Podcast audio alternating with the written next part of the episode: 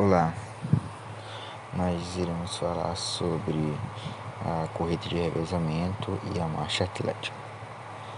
O meu grupo é formado por mim, Kaique, Renato, Lara e Victor. Eu vou começar falando sobre a história.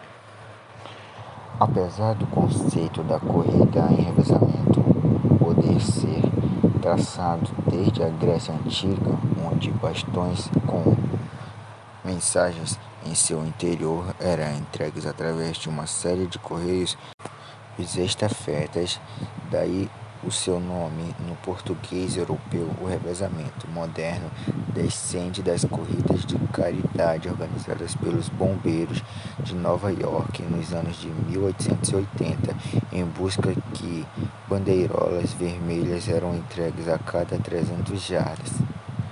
O primeiro evento olímpico de revezamento é, foi introduzido nos Jogos de Londres de 1900 8, mas foi disputada em duas pernas de 200 metros, seguida de uma de 400 metros e uma última de 800 metros, completando quatro voltas no estádio e um total de 1.600 metros.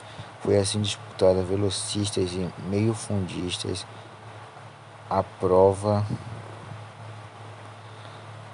a prova como é atualmente foi introduzida para homens em Estocolmo em 1912.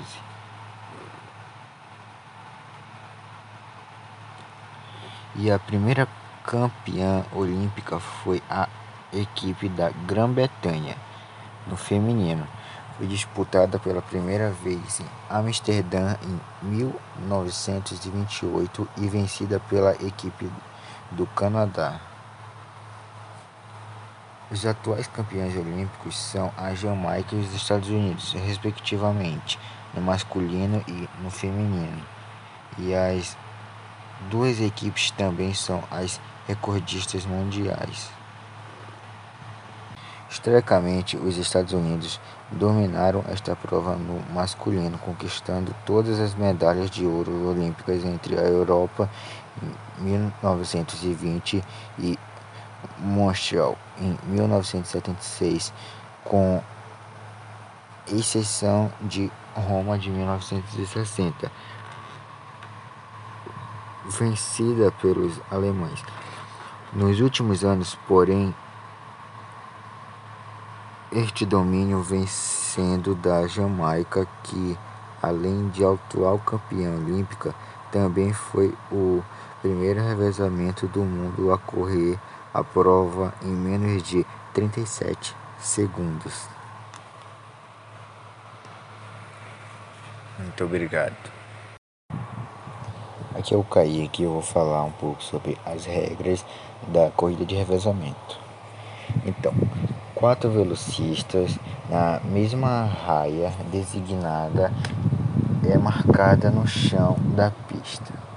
Correm 100 metros cada um para completar uma volta no estádio durante suas corridas individuais, eles devem carregar um bastão que deve ser passado ao próximo corredor dentro de uma faixa de troca de 20 metros marca do chão. 10 metros antes e 10 metros depois da linha de prática de cada perna subsequente. O corredor à frente Geralmente começa a correr em velocidade total com um braço esticado para trás para receber o bastão do corredor anterior. A entrega dele fora da área designada resulta em desclassificação da equipe.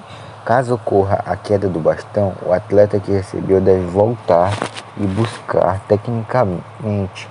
É uma prova onde a sincronia perfeita na troca de bastões pode compensar uma favoridade na velocidade dos corredores.